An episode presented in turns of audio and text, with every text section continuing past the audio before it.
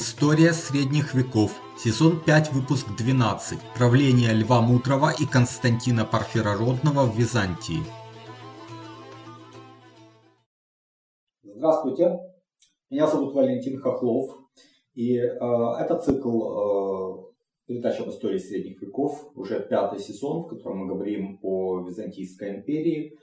Э, мы начали новый блок в этом цикле, новый такой подцикл, который посвящен Македонской династии. Это такая центральная, можно сказать, эм, эпоха в византийской истории, э, где-то с 800 там, 60-х э, и до 1060-х э, годов. Мы уже обсудили, э, как эта династия пришла к власти, как пришел к власти ее основатель Василий I, э, как он правил. Ну а теперь будем говорить о его преемниках. Э, но прежде чем перейти к этому выпуску, в который раз уже к сожалению, приходится напоминать, потому что, может быть, кто-то подзабыл, что идет война, крупнейшая война в Европе со времен Второй мировой, война, которую путинская Россия развязала против Украины, идет она с 2014 года, активная фаза с февраля 2022 более года, массовые, конечно же, разрушения, ракетные обстрелы, многотысячные жертвы. Э, масса военных преступлений со стороны России, конечно же, совершена. Это вы все э, должны знать и должны никогда об этом не забывать. Ну, и меня эта война тоже затронула. Я вынужден э, уехать из там, дома, находиться в более безопасном месте. Ну и как обычно, если есть возможность и желание э, поддержать мой проект, присоединяйтесь к сообществу на сайте Patron, patron.com, подчеркивание KHOKHLOV. Подписывайтесь на мой канал в YouTube, Вал. Э, вы также можете стать а, мемберами на моем канале, смотреть видео на неделю раньше и без рекламы. Ну, а если нет, то просто подписывайтесь, ставьте лайки, и это тоже в принципе, э, неплохо. Ну, тогда возвращаемся к, собственно, нашему повествованию. Так, основатель Македонской династии Василий I умер в 886 году. А у него был старший сын, любимый его сын Константин, который умер еще при жизни отца. Он был соправителем, умер в 879 году. Э, скорее всего, это был э, старший любимый сын, потому что он родной. А, а потом раз, развернулась вот такая, разыгралась такая драма семейная, потому что было у Василия Первого еще три сына, э, Лев, Стефан и Александр, но был весь вопрос от него ли, два старших, ну, Лев и Стефан имеется в виду. А, потому что они родились в такое время, когда их отцом реально мог быть император Михаил III, который до того заставил Василия жениться на своей любовнице, но связи с любовницей не порывал, и вполне может быть, что эти вот мальчики родились именно от Михаила III, а не от Василия I. А, это были вот как раз 867-868 годы. А Александр родился в 870-м, когда уже было понятно, что ну, Михаила уже э, убил э, Василий, и поэтому это точно был э, младший сын от него. А, это, конечно же, только гипотеза, никаких точных подтверждений этому нет, но факт тот, что Василий I сына Льва не любил. А, хотя после смерти старшего сына Лев считался наследником отца, соправителем. Но в 880-х годах там возник некий такой заговор Непонятно, был ли он реальный или фиктивный, но а, как бы окружение льва вроде бы против Василия. В результате Василий а, жестоко расправился с, с этим заговором и даже своего сына и наследника заточил. Несколько там месяцев, а то и лет он провел в заточении. И говорят, что даже Василий I хотел а, льва ослепить. Но э, там у э, льва была жена, у нее отец, ну то есть тесть э, льва, видный такой придворный, и он отговорил императора от того, чтобы ослеплять своего ну, вот, э, наследника. Есть э, вероятность, что Василий хотел видеть наследником не Льва, а Александра, который ну, явно был его родным сыном, э, и хотел, может быть, таким образом передать престол Александру, ослепив Льва, а третий сын Стефан, он э, готовился к Э, монашеской жизни и к патриаршеству. Но э, какими бы ни были планы Василия, им реализоваться не было суждено, потому что он достаточно неожиданно погиб вследствие неудачной охоты, о чем мы говорили в прошлый раз. И никаких оснований тогда отстранять льва от наследования трона не было. Поэтому императором объявили э, его и Александра, то есть двух сыновей. Но понятно, что лев был старше и власть перешла ему в руки, тем более, что он был более взрослым, а Александру тогда было 16 э, лет, поэтому ну, в любом случае он был э, еще таким э, достаточно молодым юношей. А Льву было около 20 лет. То есть понятно, что тоже молодой, но уже такой молодой человек. А третий сын, вот Стефан, ему было около 18 лет. И в том же 886 году, придя к власти, Лев VI сместил старого патриарха Фотия. Я в прошлый раз ошибся, сказал, что Фотий умер. Нет, он не умер. В 886 году его сместили. В любом случае он ушел от а, такой активной церковной жизни. И как раз для а, того это Лев VI сделал, чтобы патриархом на патриарший престол возвести своего младшего брата, вот этого Стефана, 18-летнего. И помимо вот желания расчистить путь к патриаршему престолу, э, Лев, возможно, еще имел одно соображение в виду. Это улучшить отношения с Римом. Потому что, как в прошлый раз э, я говорил, о Фотий очень щемил римского папу. Фотий действительно был таким человеком во время второго патриаршества, очень жестким и доминирующим в христианском мире. А папа был как бы отодвинут на задний план, но тем не менее Льву надо было отношения с Италией улучшать, и для этого ему требовалось содействие папы, и э, для этого, может, потребовалось сместить Фотия и поставить своего брата. И, конечно, э, вопрос о главенстве Константинополя в христианском мире тоже был э, отодвинут на задний план. Как бы Рим оставался первым христианским центром. Что касается Восточного фронта империи, то там дела обстояли следующим образом. Вот этот арабский военачальник Евнух Езаман, о котором я говорил в прошлый раз, и который с 883 года довольно успешно там действовал против Василия I в Малой Азии, продолжал свои набеги на Фемы, Анатолик и Харсиан. И, возможно, действия арабов привели бы к постепенному вытеснению византийцев из Малой Азии. Но в 891 году Язаман умер, а, и это ослабило арабские э, силы, а вот у византийцев наоборот из Италии был э, призван э, такой довольно талантливый э, военачальник Никифор Фока старший, о котором тоже речь шла. И в прошлый раз он тогда в Италии действовал, но вот Лев его сразу же отозвал в Малую Азию, и э, Никифор Фока смог успешно противостоять натиску арабов. Э, вот э, его как бы, полководческие таланты описаны самим императором Львом VI в его трактате по военному искусству под названием «Тактика». А, сам э, Лев VI а, был человеком не военным, и Успенский вообще пишет, что он был такой кабинетный ученый, человек больших знаний, литературных талантов, но вот не э, военных талантов не было у него, ни э, способностей сильного государственного деятеля. Полководцем же того времени был Никифор Фока старший, который успешно противостоял арабам на суше.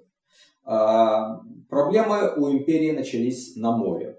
Дело в том, что в 904 году уроженец Атталии, это нынешняя Анталия, Лев Триполит, это был ну, грек, наверное, или по крайней мере христианин, который принял ислам, как бы ренегат, и он э, захватил вот этот город, э, свой родной город, э, и передал его арабам.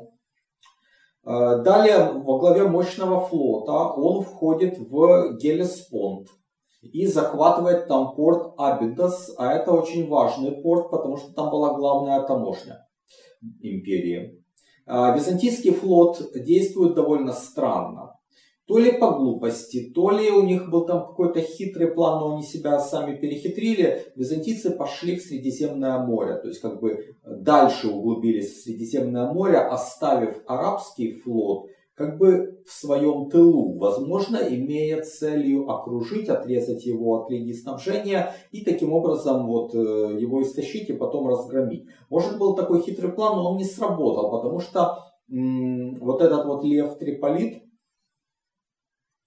обосновался на островах Эгейского моря, сделал там свою базу. Э, а потом летом 904 года он повел флот еще дальше на запад, в сторону уже европейского берега, в сторону города Тессалоники, ну или Фессалоники, как-то еще их называют. Э, Тессалоники был вторым по э, значимости городом Византийской империи на тот момент. И э, арабы не имели цели его захватить, это был такой набег, грабительский набег. Но тем не менее город им удалось взять, они вывели где-то 22 тысячи человек пленников. А, и продали их в рабство. А, во главе византийского флота стоял Имерий. Вот он неудачно действовал в 904 году, но потом он несколько отыгрался. И 6 октября 906 года одержал блестящую победу над арабским флотом. И с тех пор Византия начинает теснить мусульман на море. А, Лев VI параллельно ведет активную работу на дипломатическом фронте. Арабский мир уже не един. Император входит в сношения с африканскими арабами, которые враждуют с теми, кто захватил Сицилию. Э, и византийцы пробуют как бы настроить одних арабов против других. И кроме того, арабов на Крите пробуют настроить против сирийских арабов. Это не удается. Но зато успешно идут переговоры с арабами на Кипре. Ну, то есть вот такая многовертная политика э, вносить раздор в стан врага. Кипр стал даже базой вот, византийского флота под водительством Имерия, и, который э, оттуда успешно действовал по всему востоку Средиземного моря. Возможно, он планировал отбить Крит и собирал морские силы империи на Кипре для этого, но в 911 году тот же Лев Триполит собрал большой мусульманский флот и разгромил флот Имерия у острова Самос, после чего карьера византийского императора заканчивается, византийского адмирала заканчивается. С императором пока еще у нас все хорошо, Лев VI на троне, он э, поддерживает хорошие отношения с армянами, также. Еще его отец признал э, Ашота I царем, равным себе положению правителем. Э, основным противником Армении были мусульмане с востока, и вот Лев VI также помогает армянам. В 893 году он заключает союз с сыном преемником Ашота, Сепадом I. И э, армяно-византийские силы сначала теснят мусульман, но затем э, мусульмане берут реванш. И, в 911 году э, Лев VI начинает собирать э, новую армию для того, чтобы опять пойти вот в Армению и а, как бы опять собирается громить арабов, но это ему уже не суждено было сделать, потому что в ходе подготовки этого похода в мае 912 года император умирает.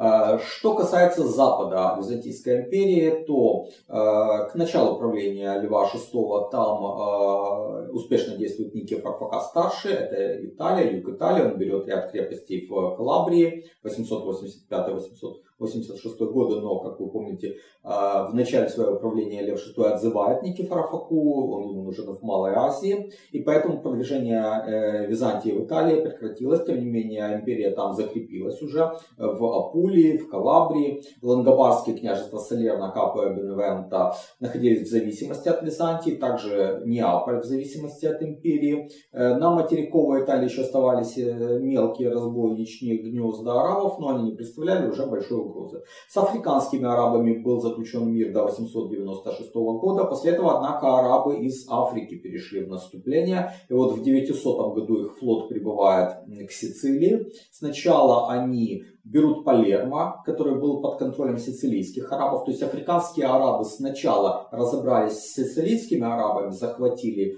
их главный город Палермо, захватили их земли, а потом уже перешли в наступление на византийский анклав в районе города Таурмина. И вот в 902 году они осаждают и берут этот э, город, этот последнее владение им Византийской империи на Сицилии. Ну и, наконец, у Византии была еще одна граница северная. В 889 году отрекся от престола болгарский князь Борис I, пропуская некоторые не имеющие для нас значения детали. Мы сразу переходим к 893 году, когда там э, утверждается на троне младший сын Бориса, Симеон, он э, образованный человек, учился в Константинополе, э, умный, хитрый, и в отличие от Льва VI, э, Симеон был выдающийся государственный деятель. Вот он имел такие таланты, но кроме того, хороший военачальник. И он поставил себе целью сделать Болгарию главной страной на Балканах, а Византия, соответственно, его естественный противник. А, Лев VI в 894 году отправляет армию в поход против болгар, но Симеон разбивает византийцев, и он проявил неслыханную жестокость.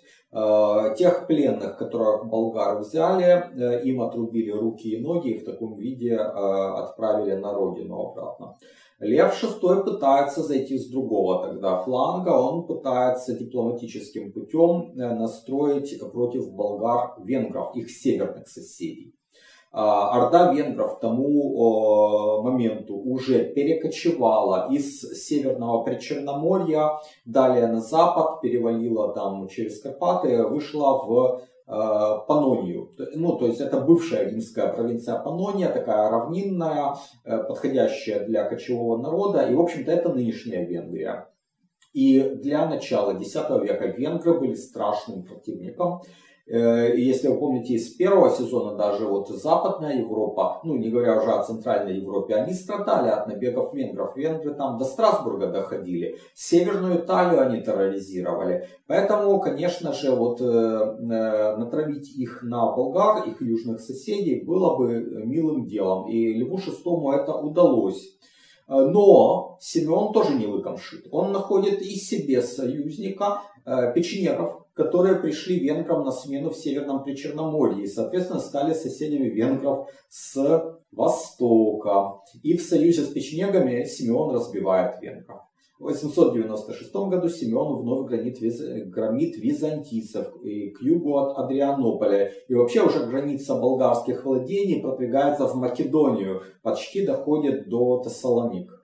Э, и также болгары теснят империю на западе Балканского полуострова, туда вот э, в сторону Албании продвигаются.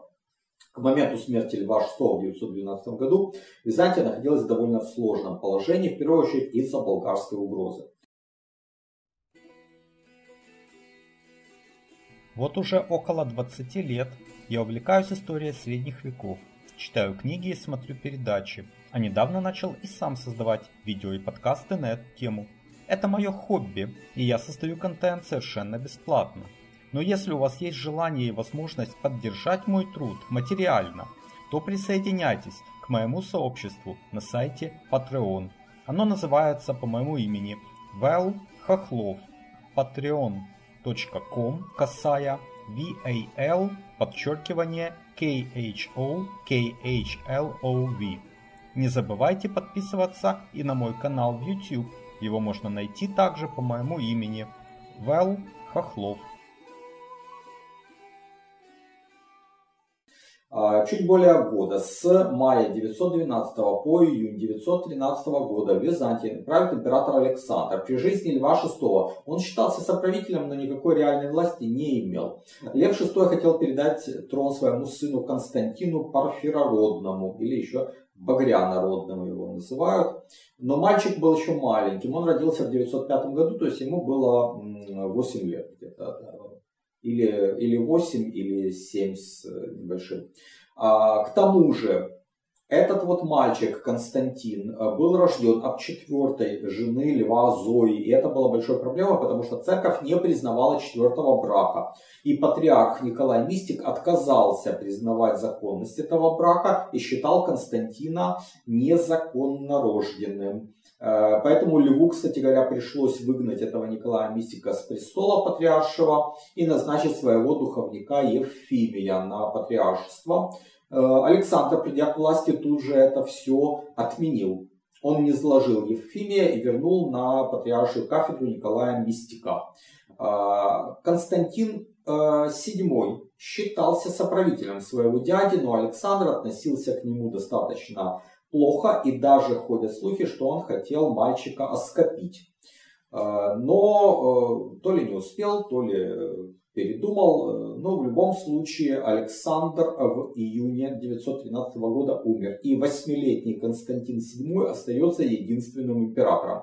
Разумеется, тут же возникает вопрос о регенстве, тем более, что там был такой доместик Схол, то есть главнокомандующий Константин э, Дука, Э, он при Александре был главнокомандующим, соответственно, Константина и его окружение он ну, не любил. Э, Константин Дука поднял мятеж, его поддержал патриарх Николай Мистик, который, напомню, считал Константина незаконнорожденным, и поэтому престол якобы был вакантным, и патриарх предложил Константину Дуке занять его. Но мятеж оказался неудачным, не в последнюю очередь потому, что Николай Мистик на этот момент еще не знал, что ему предложат э, регенство. А когда он узнал, то он, соответственно, тут же стал искать выгоду для себя и отошел от Константина Дуки. Э, Константину Дуку, в общем-то, ну, казнили. Э, убили его, его там сыновей. И, короче, э, там э, был большой род Дук, но те дуки, которые у нас еще появятся в повествовании в дальнейшем, в XI веке, это младшая боковая ветвь. А вот основную ветвь тогда в ходе этого мятежа истребили. А главную э, роль э, в регенстве стала играть мать Константина VII Зоя и ее главный сторонник э, магистр Иоанн Эллада. Это как раз Иоанн Эллада был ключевой фигурой в подавлении мятежа Дук. Э, и затем он же определял политику Византии, пока был жив. Э, Константин Дука пользовался поддержкой арабов, и, соответственно, правительство э, стало пытаться как-то с арабами наладить отношения. Отправило в 917 году посольство к халифу в Багдад. Что-то удалось, там был обмен пленными, но мир заключен не был.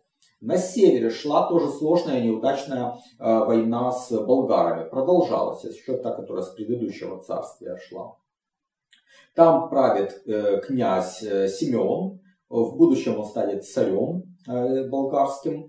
Ну, а у византийцев враждовали два командующих. Был сухопутный командующий Лев Фака и морской командующий Роман Лакопин. Ну и э, еще там была проблема, что э, византийцы пробовали найти себе союзников в лице печенегов, э, направили посольство, но переговоры оказались неудачными, печенеги византийцев не поддержали, и когда сухопутное войско Льва Факи подошло э, в 917 году к вот, Болгарии, то морские силы их не поддержали, в итоге болгары разгромили армию византийцев, и это было при Ахиллое, это было страшное поражение э, империи. Э, в 919 году сложившаяся ситуация, вот эта конструкция власти нарушилась. И там был такой сложный баланс сил, вот он как-то нарушился, и противоречия обострились. Зоя, императрица, и большая часть вот, знати хотели опереться на Льва Факу. Но у Константина был воспитатель, который настроил мальчика в пользу Романа Лакопина. И э, вот ну, мальчик, юноша, мне уже там 14 лет ему было, он сделал ставку именно на Романа Лакопина. Зою отправили в монастырь, Лев Фака был смещен с должности доместика Схол. Роман Лакопин э, быстро берет власть в свои руки. Э, потом он юного Константина женит на своей дочери. А после свадьбы получает титул Василио Патр. То есть, э, ну, буквально это отец императора, на самом деле он тесть императора, но вот такой как бы отец для э, юноши и становится соправителем с 921 года, а в 922 году уже ставит свое имя на первое место перед именем Константина в официальных документах.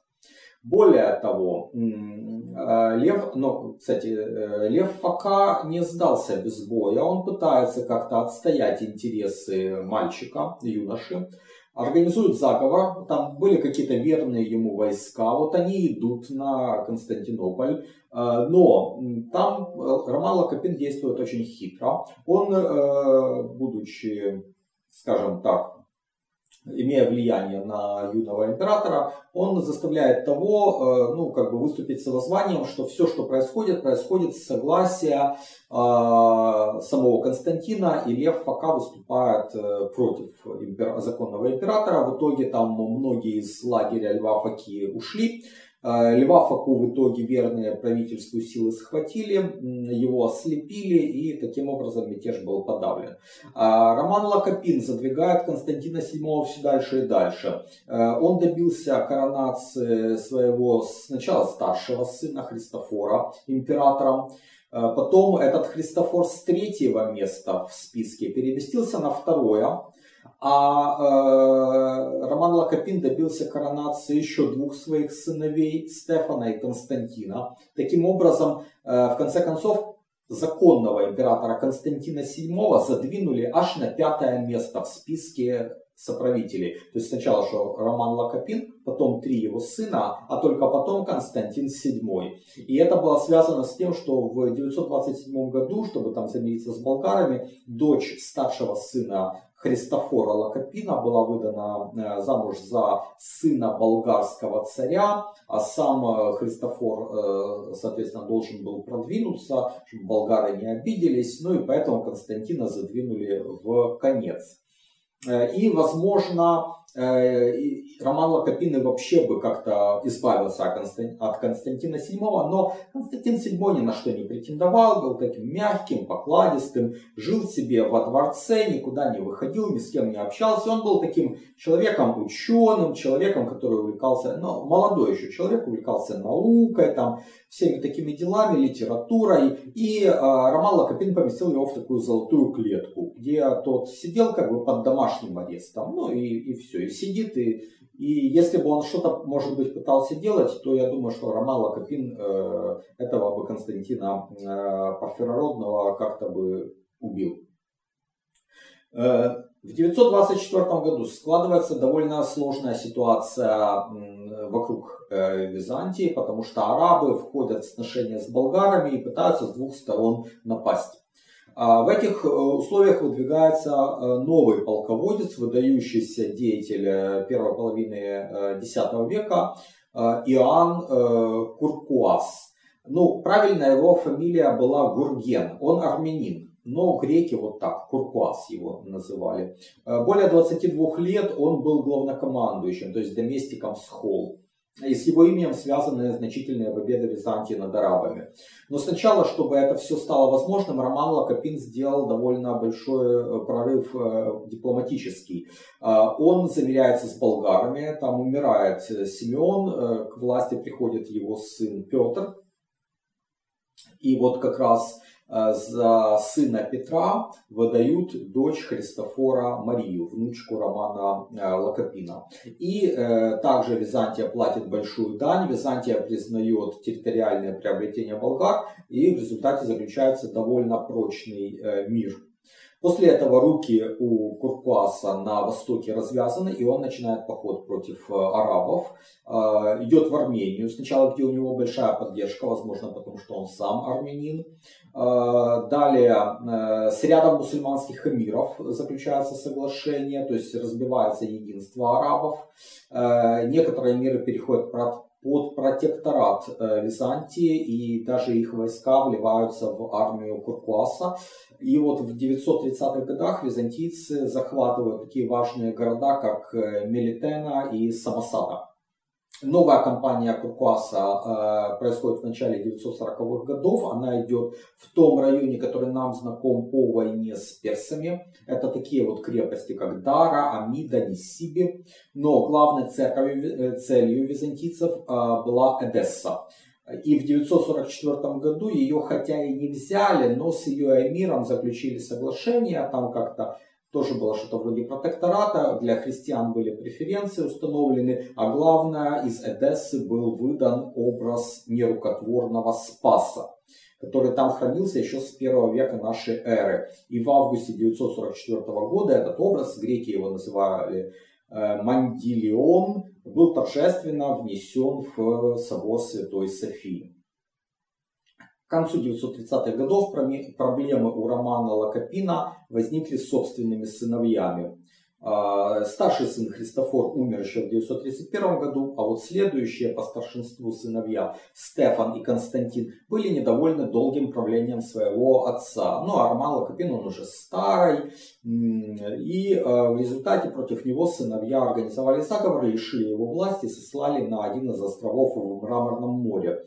Но сами вот эти Стефан и Константин долго не продержались, потому что тут уже выходит на сцену император Константин VII седьмой, он воспользовался себе этими смутами в семействе Лакопинов, вернул бразды правления, а вот этих двух сыновей, Стефана и Константина, сыновей Романа, он э, лишил власти и отправил к отцу. И говорят, что когда они прибыли туда, на этот остров, Роман им сказал, вот вы меня, старика, лишили власти, а сами власть не удержали. Но э, Константин VII, э, император, был достаточно мягким человеком, он не казнил, не ослепил, не, не изувечил этих людей, и они благополучно там э, в разных уголках империи, ну, они были монахами сделаны, но прожили э, кто дольше, кто меньше, но прожили, умерли своей смертью. Итак, вот с 945 года Константин VII Парфирородный стал править уже сам. Было ему на тот момент около 40 лет, то есть это был еще не старый человек. В общем-то, его молодость, она прошла под э, эгидой как бы, романа Лакопина, но потом он приходит к власти в зрелом возрасте уже сам. Он, конечно, почистил э, чиновничество и э, военное сословие от сторонников э, Лакопинов и наоборот вернул к ключевым постам тех, кого Роман Лакопин, придя к власти, убрал. Ну, в первую очередь, это, конечно же, а, семейство Фока. А, брат Льва Факи Варда стал доместиком Схол, а три сына Варды стали ключевыми, ну, стратегами ключевых фем. Из них наиболее известен нам Никифор Фока младший, а, как и вот его дед, он тоже выдающийся военачальник и крупнейший полководец уже а, второй половины X века, будущий император, кстати говоря. По своему характеру Константин VII был мягок, кроток и незлоблив. Ну, вы уже поняли, в общем-то, из этого описания, как, что это был за человек. Он э, был, в общем, хороший человек, но слабый государственный деятель. Он всячески пытался облегчить положение простых людей, там, снизить тяжесть налогового бремени. Он строил учебные заведения, он пытался бороться с коррупцией. Все это были благие начинания, но из них мало что было доведено до конца. И какого-то значительного влияния на изменение внешней политики, вот в какую-то хорошую сторону, Константин VII не совершил. Э, поэтому, э, скажем так, он проправил 14 э, лет самостоятельно, но каких-то выдающихся достижений не было. Да, он, кстати говоря, восстановил в должности Иоанна Куркуаса, которого э, в последний год правления Роман Лакопин как-то сместил с поста доместика Схол. Ну, как бы Роман, э, Иоанн Куркуас уже э, после этого ничего там выдающегося не совершил, как-то он быстро куда-то ушел. Э, с исторической сцены, а дальнейшие достижения военные связаны уже с именем нового доместика Схол, с Вардой Факой и его сыновьями Никифором и Львом. В 949-950 годах они достигли довольно больших успехов тоже. Захватили и разрушили Эрзеру на востоке, а на юго-востоке византийцы начали продвигаться в область города Тарс. А, также были начаты приготовления к отвоеванию островов, и в первую очередь Крита. Ну, при Константине этого не произошло, но, в принципе, вот эти попытки начали предприниматься, сначала неудачные, ну а потом они завершатся успехом уже в последующее царствование. Константин VII пытался эффективно также действовать на дипломатическом фронте. Он довольно активно ведет переговоры с разными э, сильными мира того времени. Ну, это и э, Фатимиды в Африке, это Кордовский халифат, где как раз вот на вершине могущества Абдарахман III.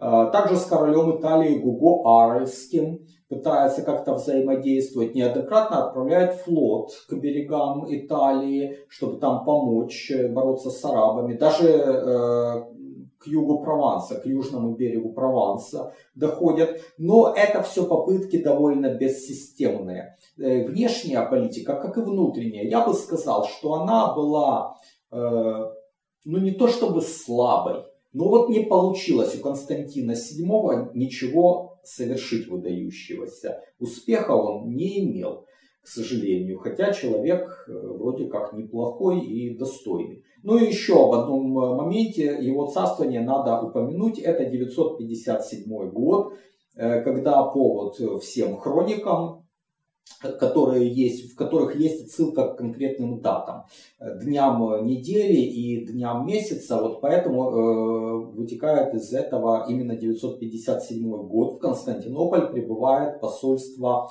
от Киевской Руси во главе с регентом, княгиней Ольгой, потому что там был и маленький Святослав, который еще самостоятельно не правил. И вот есть сведения о том, что как раз э, в э, этот визит э, Ольга приняла христианство, крестилась. И даже что крест крестным отцом стал то ли Константин VII, то ли его сын и преемник Роман II. Э, ну, насчет э, того, кто был крестным отцом, э, это достоверно неизвестно, а о том, что это было посольство, причем есть сведения о том, что это может быть 955 и 957 год, но в византийских источниках только один раз упоминается приезд Ольги, и исходя из вот датировки, однозначно это 957 год. А, ну и это уже идет к завершению царствования Константина Парфирородного. Он умирает 9 ноября 959 года, а трон э, переходит к его сыну и наследнику Роману II. А о нем мы будем говорить в следующий раз.